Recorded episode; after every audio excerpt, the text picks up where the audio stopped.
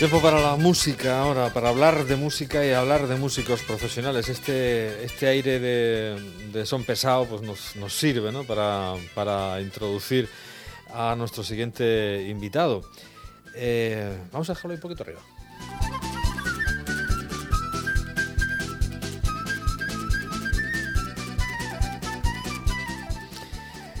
Dejo arriba porque que sonaba esa flauta y hay un flautista detrás de todo esto también, en fin, que Luis Muñoz Clares y está el, tío Manolo Luna y están los hermanos Martínez, Ginés y Salvador, viejos conocidos de esta casa, evidentemente.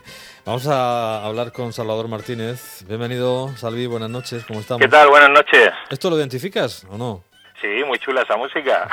¿Sabes lo que es o no? Pues oye, esa maqueta no sé cómo la tienes, porque eso es del próximo disco que aún no conoce nadie. Estás a la última, ¿eh? Bueno, Increíble. Bueno, bueno, bueno, Estás a la última. Roal, ese, ese viejo nuevo grupo de folk, eh, en fin, de los pioneros del, de la, del folk, del folclore relaborado aquí en, la región de Murcia. Bueno, esta danza de Taormina. Pues eh, Vamos a hablar con Salvador, que también está en esta iniciativa, y es reivindicar un poco la situación en la que quedan los músicos eh, después de, la, de lo que ha pasado, ¿no? después de la pandemia y después de ahora que se está intentando volver poco a poco a la, a la normalidad. Eh, y todo nace a través o a partir de una iniciativa para la creación de una asociación que reivindique todo esto, que analice toda esta reivindicación, ¿no? Sí, realmente todo surge pues, a partir de una conversación que tuvimos Manuel Luna y yo la semana pasada, porque estábamos escuchando en prensa y en televisión, pues sobre todo en relación a la suspensión de todo tipo de actividades culturales, de conciertos y de la consecuencia que eso nos podía llevar a la deriva de presupuestos a otros departamentos, etcétera, etcétera. Y entonces, pues, nos pusimos manos a la obra, nos remangamos y decidimos hacer un llamamiento por WhatsApp a todos los músicos de Murcia, fundamentalmente aquellos que fueran profesionales y que quisieran participar, sobre todo para poner en conocimiento y tener conciencia de una realidad que, así de broma, puede acarrearnos un año tranquilamente de parón imagínate con las consecuencias dramáticas que esto puede tener en un sector que es muy precario realmente.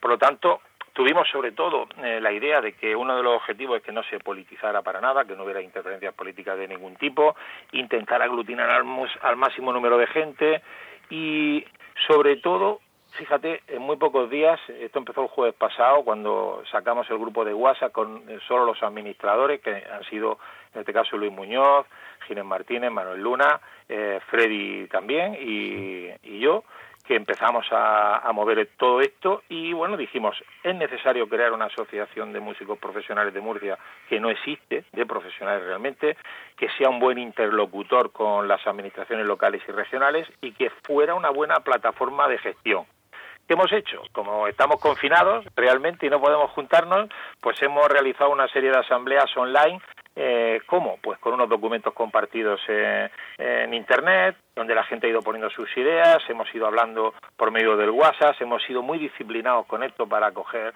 ideas muy claras y muy concretas, hemos elaborado unos formularios de recogida de datos de los grupos y bueno, hemos descubierto, que ya lo sabíamos, pero hemos descubierto y tenemos la realidad de que hay un potencial artístico tremendo y los datos son muy interesantes, lo cual dice que hay una industria musical, pero una industria musical que no es los promotores, que no es como hemos visto esta semana eh, los equipos de sonido, no son los programadores de salas. Esa gente debería de trabajar para los músicos, que son realmente la industria de la música y que, en definitiva, por este tipo de cosas, por estas situaciones administrativas que vivimos tan extrañas y tan, y tan raras, pues estamos fuera de juego.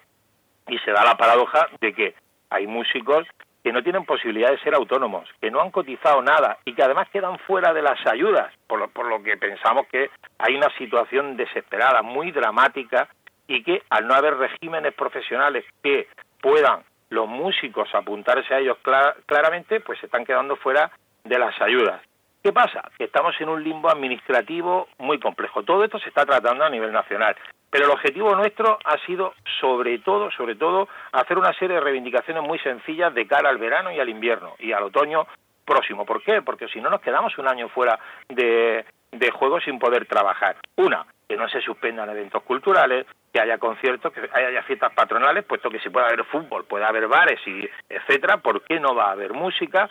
Sobre todo, que no nos excluyan de las medidas de desconfinamiento en tanto en cuanto los músicos que están en situación precaria sea estén al mismo nivel que de asistencia que otros colectivos de autónomos, etcétera, etcétera, no derivar los presupuestos de cultura, que no se pierdan unos presupuestos que ya son exiguos per se y sobre todo, y esta es una de las reivindicaciones quizá más importantes, contratar productos regional mayoritariamente. Aprovechar que el COVID y todavía con estas medidas que hay y por si hubiera un rebrote está claro que no se pueden contratar músicos de fuera. Sería a mí así me lo han hecho me lo han hecho saber ya varios responsables. Por ejemplo hablando con el con el concejal de cultura del ayuntamiento de Cartagena ya me decía este verano vamos a intentar hacer alguna actividad pero lo, vamos a hacer con gente de aquí todo eh, precisamente por las circunstancias, ¿no? En ese sentido, yo creo que es positiva la. A ver, positiva. Yo creo que la situación, pues va a ser necesario que se haga así, de alguna forma, ¿no? Con los. Claro, para nosotros es, es, fundamental porque llevamos 30 años sufriendo que promotores de fuera, que promotores de dentro traigan grupos de fuera y que los músicos de aquí no toquemos. Y que además no tengamos acceso a algunas cosas. Por ejemplo, esto de esta semana del ICA, del proyecto CREA y tal, si no eres empresa como músico, no puedes acceder a ese tipo de ayudas.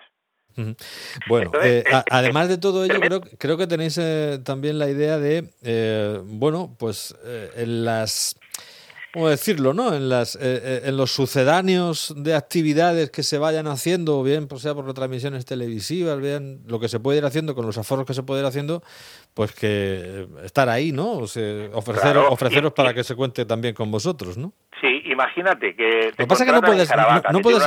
o en Yecla, que tiene una televisión local fantástica. Bueno, pues si a lo mejor no puede haber aforo, podemos coger el auditorio, podemos coger el teatro, la televisión local puede retransmitir y grabar el evento, lo, como el alcance es local, la gente puede verlo desde su casa comiendo palomitas o encargando una pizza, es decir, que se puede crear una industria también alrededor y un consumo muy interesante alrededor de, la, de los eventos musicales. Lo que queremos es que eh, de ninguna manera nos quedemos parados un verano entero o un otoño o presumiblemente un invierno casi con seguridad, porque se deriven los presupuestos, porque parece que podamos ser nosotros causas de rebrote del virus, etcétera. Nosotros estamos comprometidos también con esto y lo que queremos es que eh, se sepa que somos sensibles al hecho de que los temas de contagio son muy graves y vamos a intentar cumplir todas las normativas posibles, pero no queremos que nos dejen fuera, queremos que estemos dentro de esto y al mismo tiempo que se amplíen las subvenciones, los plazos. Imagínate que se ha, se ha tirado en, en mitad del confinamiento,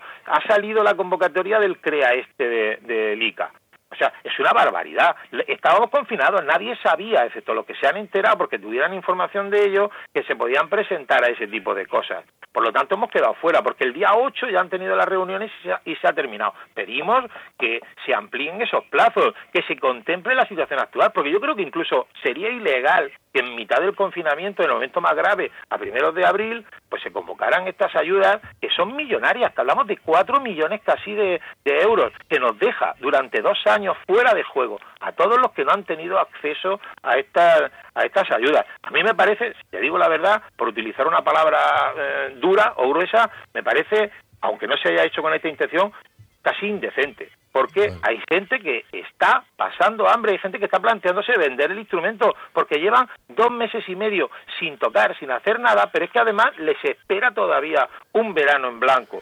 Entonces, la idea es intentar que cuenten con nosotros, que si se habla de una industria de la música, los músicos sean lo primero, y sean el objetivo de esa industria, no el promotor de turno, no el equipo de sonido o no eh, eh, alguien que, tiene unas salas privadas y utiliza el dinero público para programar en su, en su sala como él quiera. Mm. Eso no eso eso no nos interesa a nosotros. Por lo tanto, eh, lo que queremos es abrir una línea de diálogo con las instituciones culturales para poder paliar este futuro inmediato que es muy negro y el desamparo, la precariedad en la que estamos los músicos profesionales y yo eh, y, yo eh, me, me, quiero incluir, pero evidentemente hay muchos que ya somos mayores, que ya estamos en una época, en nuestra fase final, digamos, de la carrera y que tenemos otras cosas porque somos funcionarios, porque eh, o de educación o por otras cosas. Sí, está claro, pero hay gente que vive exclusivamente de eso y está pasando hambre. Los que tenéis algo, pues vivid otra cosa, pero aunque sea profesionalmente músicos también cuando ejercéis como tal, pero hay gente que solo se dedica a eso.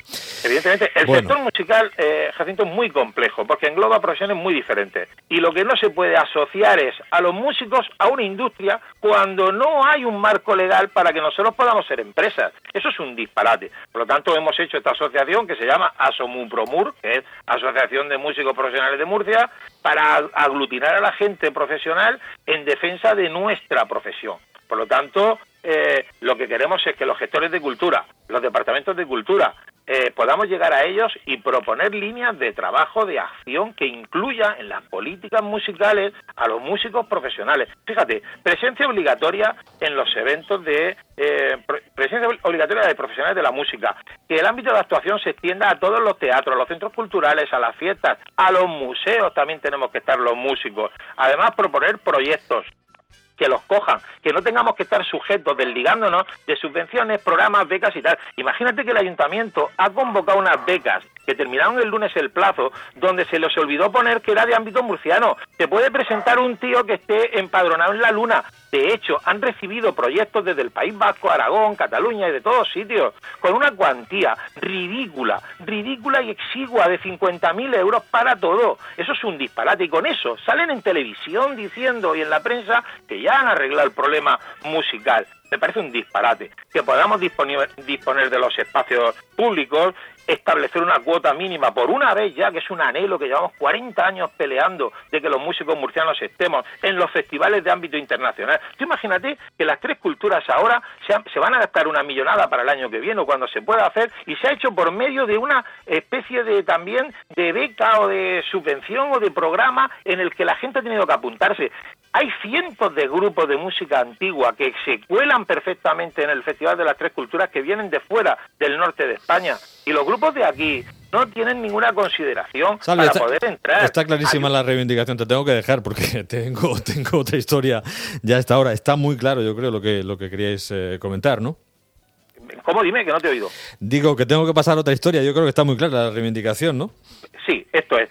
Esto es, básicamente que la pandemia es una buena ocasión para que nos tengan en cuenta, que los políticos sepan que tenemos que acercar posturas, que tenemos que hacer cosas que redunden en la dignidad del sector. Si no, pues eh, los músicos tendremos que decidir no tocar, a ver qué pasa, o tomar otro tipo de acciones. Bueno. ASOMUPROMUR se llama esta asociación con músicos profesionales de la tierra, más de 200 en este momento, eh, ya en estas eh, primeros, estos primeros balbuceos de la asociación, con esas reivindicaciones han sido muy claras y muy, muy directas.